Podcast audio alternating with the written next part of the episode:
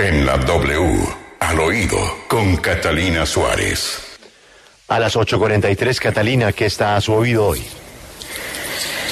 Buenos días, Julio, al oído de la encuesta de opinión de los empresarios del país.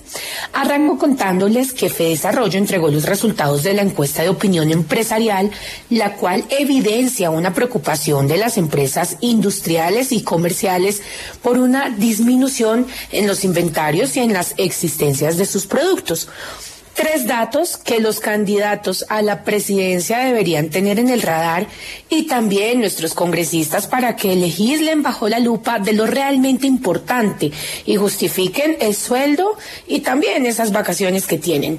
Arranquemos. El primero, este índice de confianza comercial se ubicó en un 37,4%, lo que representa una caída del 2,1% frente al mes anterior. La confianza de los comerciantes se ubicó por debajo del promedio de los anteriores tres meses, en un 40,7%.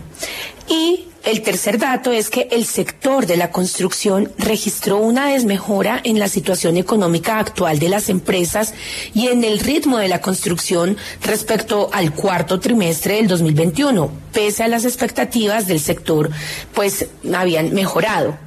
Y hoy, con nuestro numeral Es un sueño, les voy a decir el que sería el de muchos y fue un comentario bastante jocoso que despertó bastantes comentarios en las redes volviéndolo viral.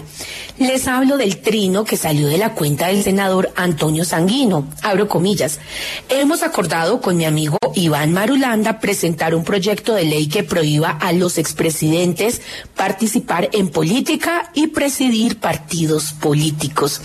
Después de semejante acogida que ha tenido la idea debido a los activos que han sido nuestros expresidentes, hablamos con el senador Antonio Sanguino y me dijo que podría pensarse en acordar esta inhabilidad que, como dice él, le vendría muy bien a nuestro sistema político y a democracia.